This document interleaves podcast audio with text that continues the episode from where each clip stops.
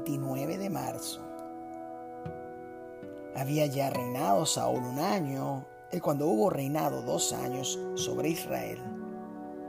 Y los hijos de Saúl fueron Jonatán, Isui y Malquisúa. Y los nombres de sus dos hijas eran el de la mayor, Merab, y el de la menor, Mical. Y el nombre de la mujer de Saúl era Ainoam, hija de Aimaas. Y el nombre del general de su ejército era Abner, hijo de Ner, tío de Saúl. Porque Cis, padre de Saúl, y Ner, padre de Abner, fueron hijos de Abiel. En Gabaón habitaba Jehiel, padre de Gabaón, el nombre de cuya mujer era Maaca.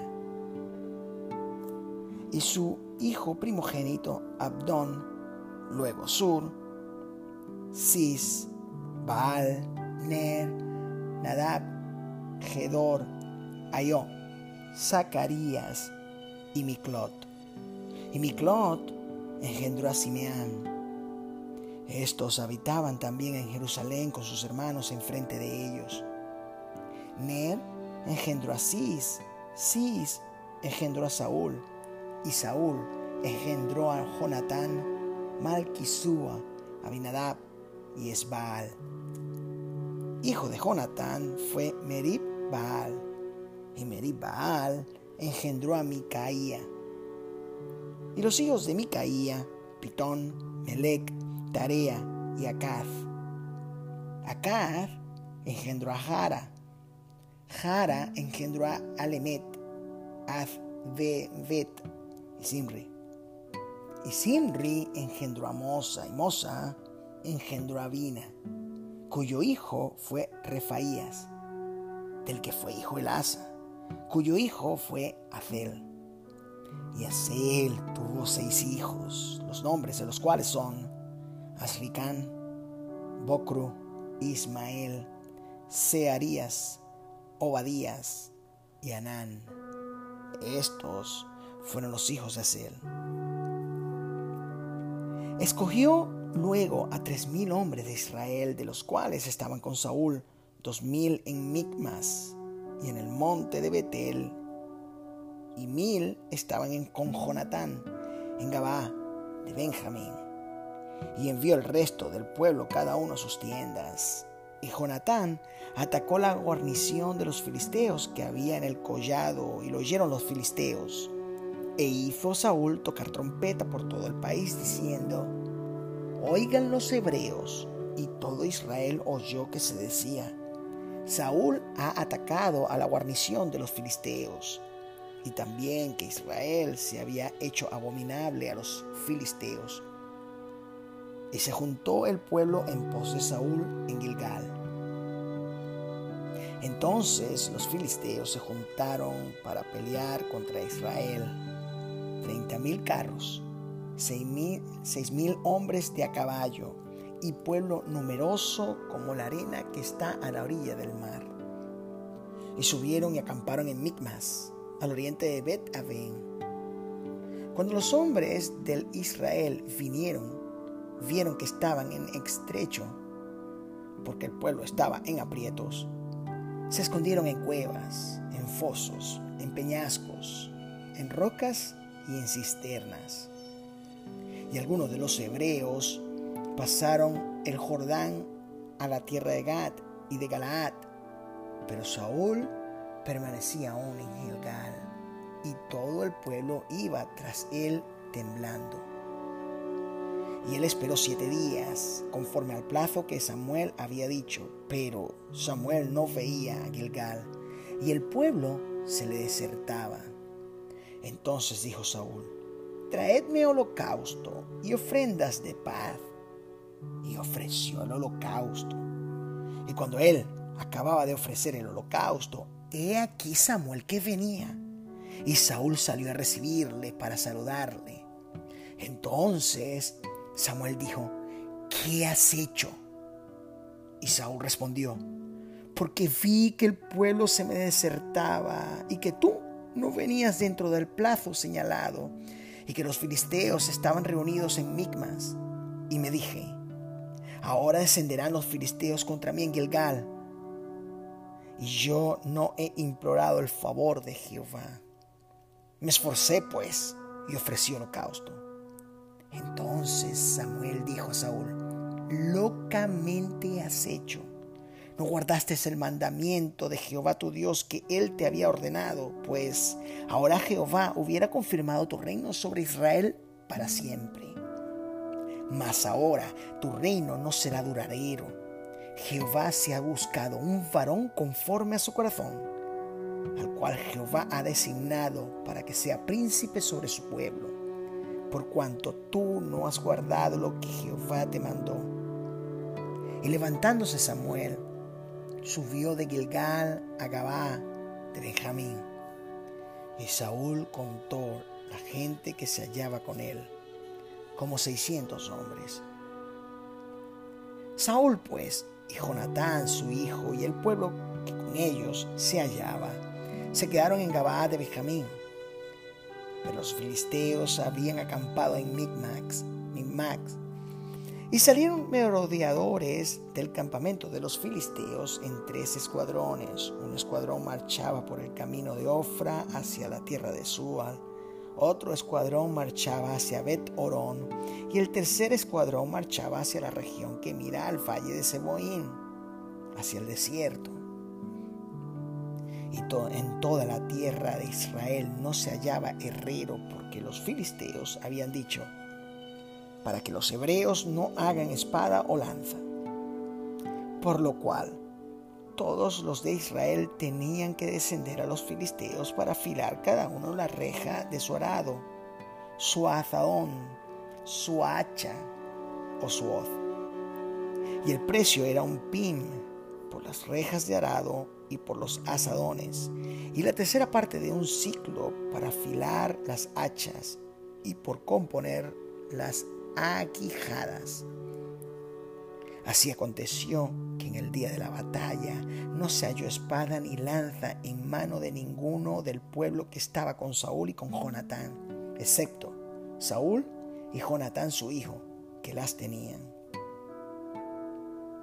Aconteció un día que Jonatán, hijo de Saúl, dijo a su criado que le traía las armas, ven y pasemos a la guarnición de los filisteos que está de aquel lado.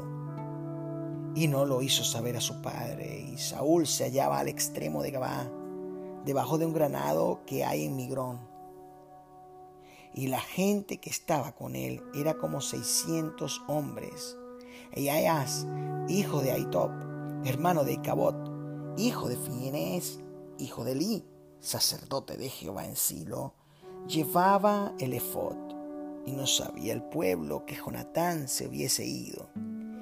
Y entre los desfiladores por donde Jonatán procuraba pasar a la guarnición de los filisteos, había un peñasco agudo de un lado y otro del otro lado.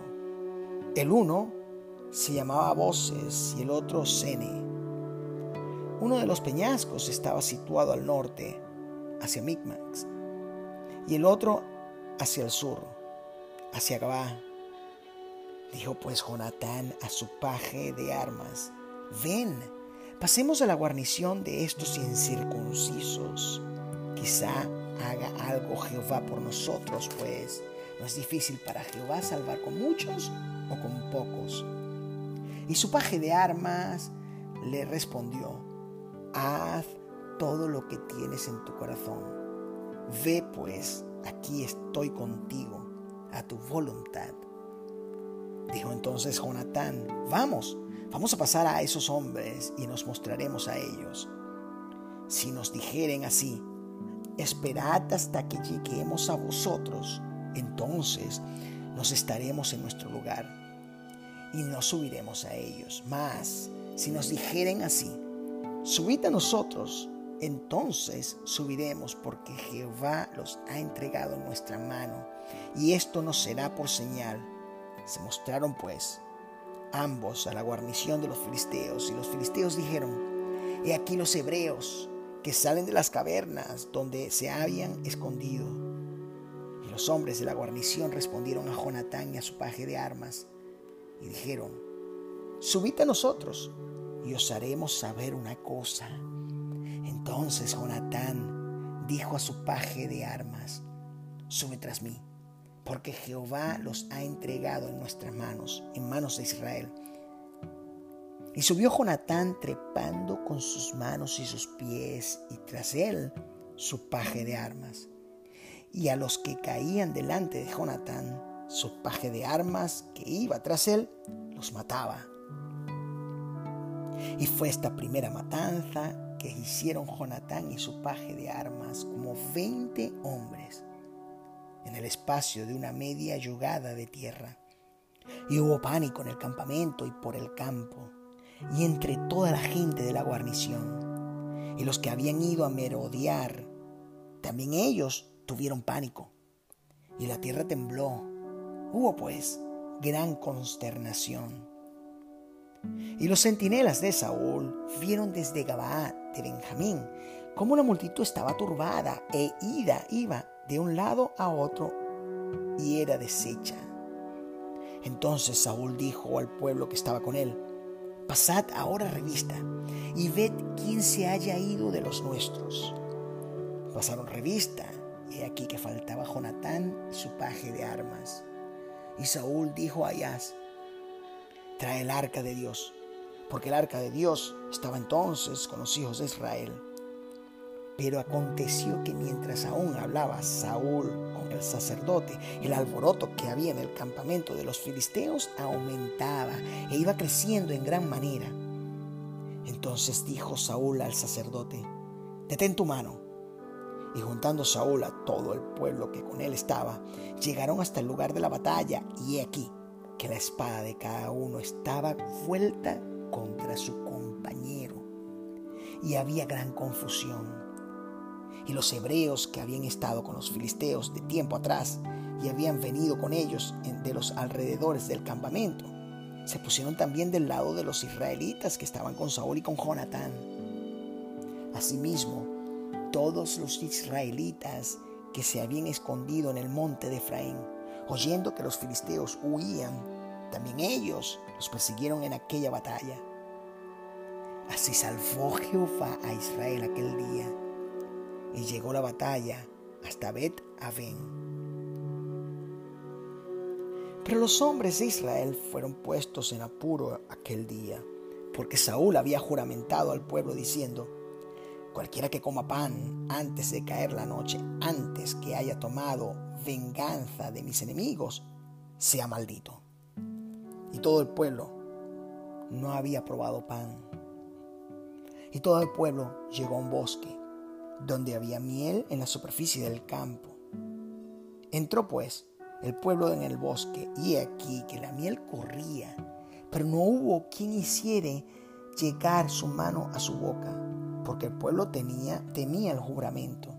Pero Jonatán no había oído cuando su padre había juramentado al pueblo y se alargó la punta de una vara que traía en su mano y la mojó en un panal de miel y llevó su mano a la boca y fueron aclarados sus ojos. Entonces habló uno del pueblo diciendo, tu padre ha hecho juramentar solamente al pueblo, diciendo, Maldito sea el hombre que tome hoy alimento. Y el pueblo desfallecía. Respondió Jonatán, mi padre ha turbado al país. Ved ahora cómo han sido aclarados mis ojos por haber gustado un poco de esta miel. Cuanto más si el pueblo hubiera comido libremente hoy del botín tomado de sus enemigos.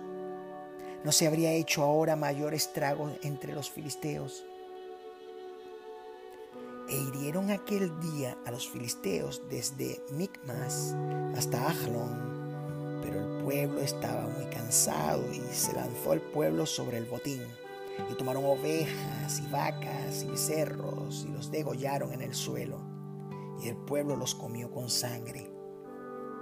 Y le dieron aviso a Saúl diciendo, el pueblo peca contra Jehová comiendo la carne con la sangre. Y él dijo, vosotros habéis prevaricado. Rodadme ahora acá una piedra grande. Además dijo Saúl, esparcidos por el pueblo y decidles que me traigan cada uno su vaca y cada cual su oveja y degolladlas aquí y comed y no pequéis contra Jehová comiendo la carne con la sangre. Y trajo todo el pueblo cada cual por su mano su vaca aquella noche y las degollaron allí. Y edificó Saúl altar a Jehová. Este altar fue el primero que edificó a Jehová. Y dijo Saúl, descendamos de noche contra los filisteos y los saquearemos hasta la mañana, y no dejaremos de ellos ninguno. Y ellos dijeron, haz lo que bien te pareciere. Dijo luego el sacerdote, acerquémonos aquí a Dios. Y Saúl consultó a Dios, ¿descenderé tras los filisteos? ¿Los entregarás en mano de Israel? Mas Jehová no le dio respuesta aquel día. Entonces dijo Saúl, venid acá todos los principales del pueblo, y sabed y ved en qué ha consistido este pecado hoy. Porque vive Jehová que salva a Israel, que aunque fuere en Jonatán mi hijo, de seguro morirá. Y no hubo en todo el pueblo quien le respondiese dijo luego a todo Israel, vosotros entraré, estaréis a un lado, y yo y Jonatán, mi hijo, estaremos al otro lado. Y el pueblo respondió a Saúl, haz lo que bien te pareciere. Entonces dijo Saúl a Jehová, Dios de Israel, da suerte perfecta. Y la suerte cayó sobre Jonatán y Saúl. Y el pueblo salió libre. Y Saúl dijo, echa suertes entre mí y Jonatán mi hijo.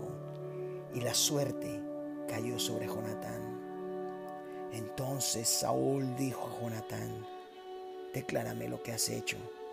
Y Jonatán se lo declaró y dijo, ciertamente gusté un poco de miel con la punta de la vara que traía en mi mano. Y he de morir. Y Saúl respondió, así me haga Dios y aún me añada que sin duda morirás. Jonatán. Entonces el pueblo dijo a Saúl, ha de morir Jonatán, el que ha hecho esta grande salvación en Israel. No será así. Vive Jehová, que no ha de caer un cabello de su cabeza en tierra, pues que ha actuado hoy con Dios. Así el pueblo libró de morir a Jonatán.